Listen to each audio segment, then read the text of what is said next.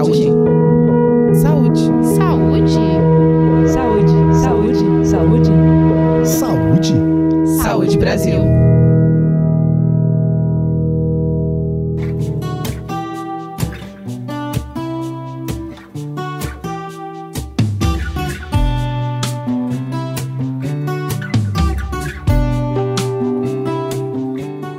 Assim como o Outubro Rosa para as mulheres, o Novembro Azul é o mês dedicado mundialmente à conscientização sobre a saúde do homem e o controle do câncer de próstata. O câncer de próstata é o mais comum entre os homens, atrás apenas de câncer de pele não melanoma. Aproveitando as celebrações em torno do tema, o Ministério da Saúde e o Instituto Nacional do Câncer começaram a divulgar ações importantes e a campanha Novembro Azul se tornou um movimento fundamental de promoção da saúde masculina. E para falar sobre esse assunto, hoje a gente conversa com o médico urologista Paulo Salustiano, que atualmente é preceptor no ambulatório de uro-oncologia do Hospital Universitário Pedro Ernesto da Universidade do Estado do Rio de Janeiro.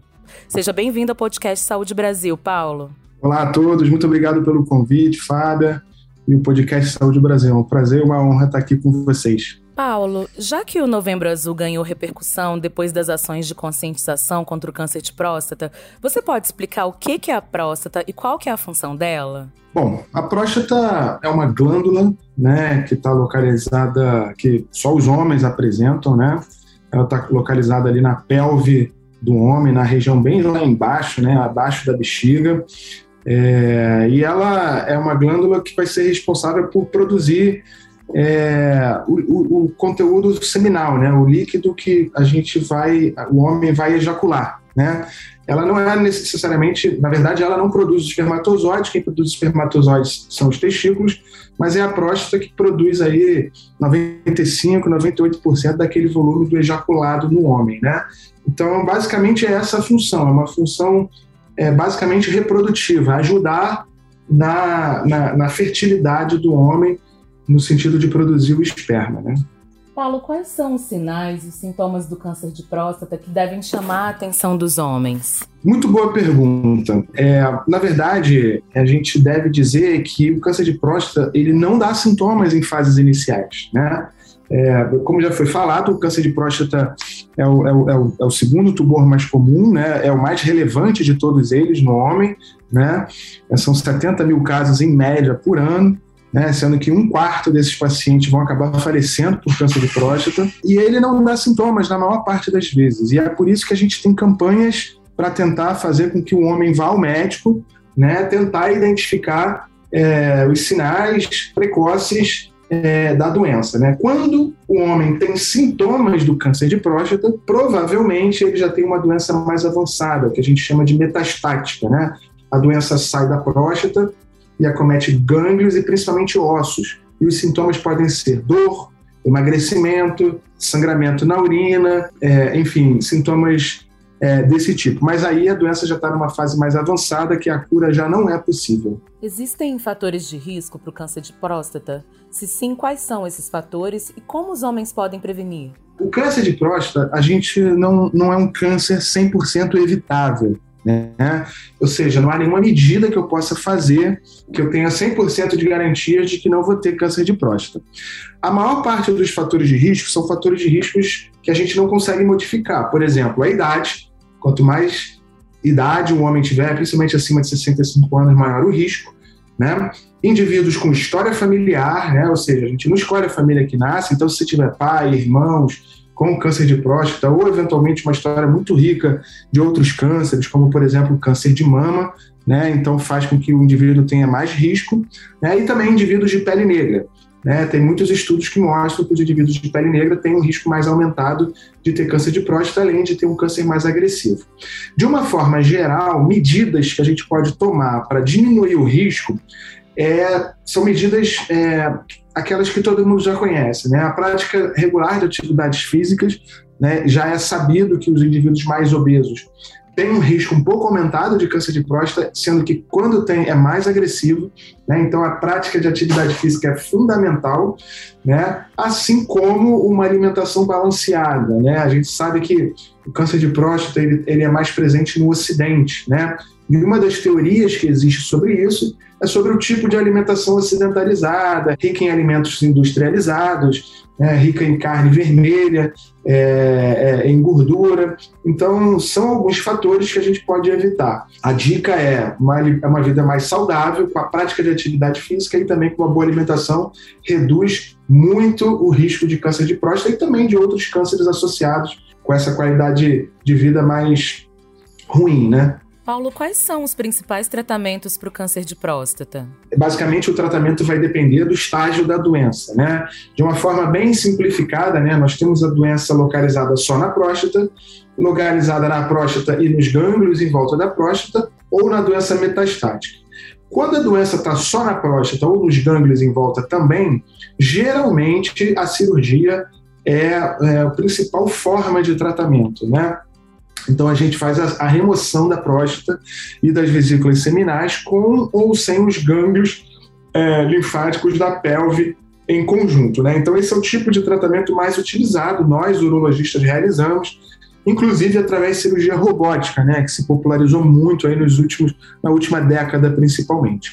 Outras formas de tratar a doença localizada também é através da radioterapia.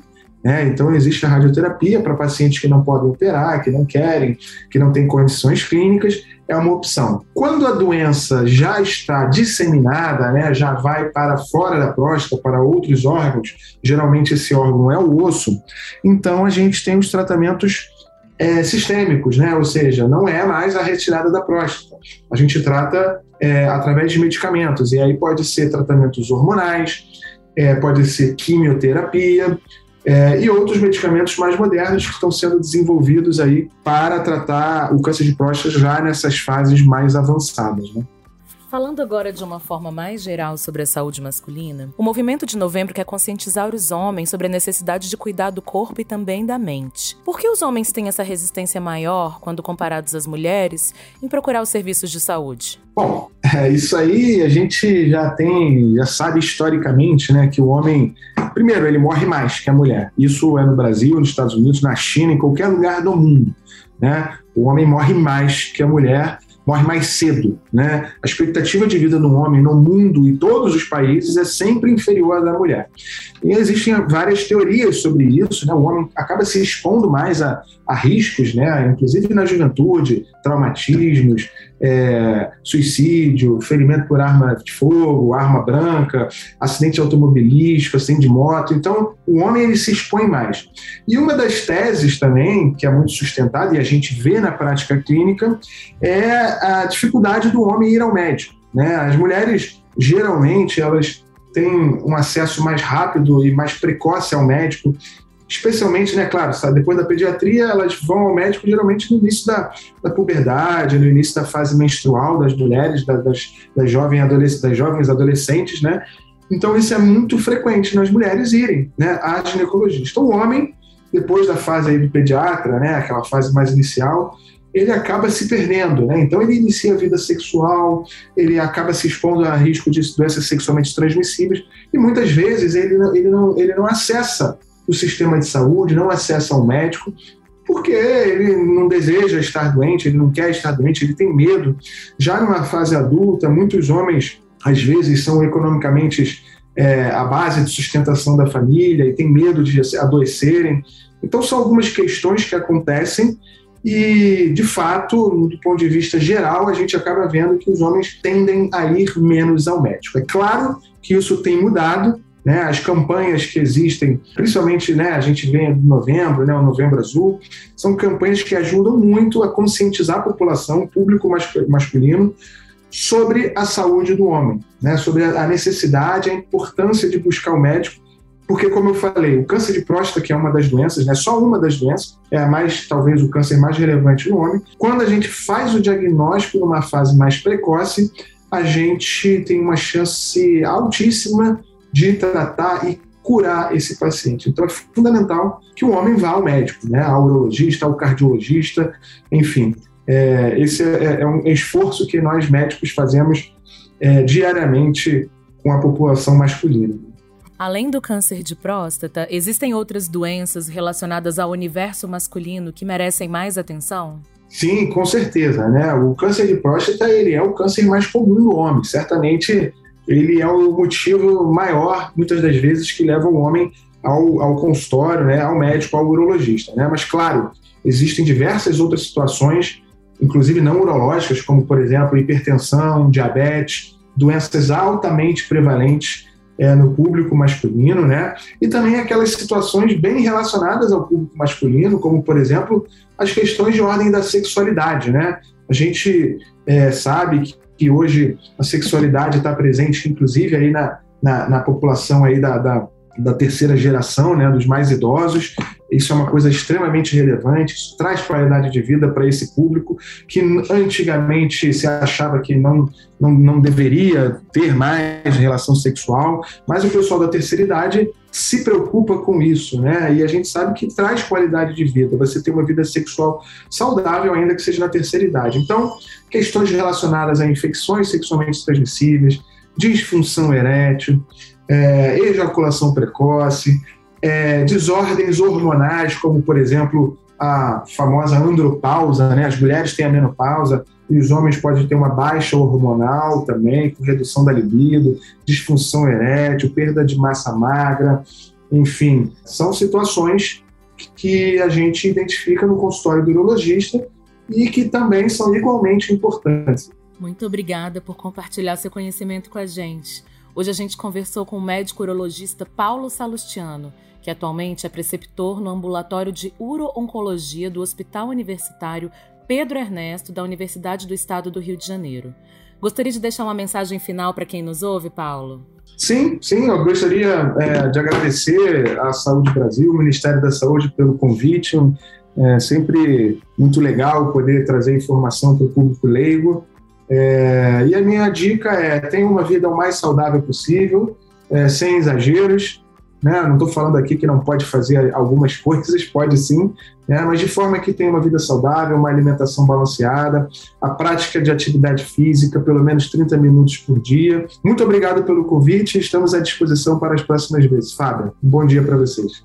E para você que nos ouve, lembre-se: praticar atividade física regularmente, ter uma alimentação adequada e saudável reduzir o consumo de alimentos ultraprocessados e ter uma alimentação baseada em alimentos in natura ou minimamente processados, parar de fumar, evitar o consumo de álcool, controlar o peso corporal e manter o acompanhamento com uma equipe de saúde são sempre as melhores formas de se cuidar contra o câncer de próstata. E para saber mais sobre como ter uma vida mais saudável, acesse saúde.gov.br barra Saúde Brasil. A gente se encontra no próximo episódio do podcast Saúde Brasil.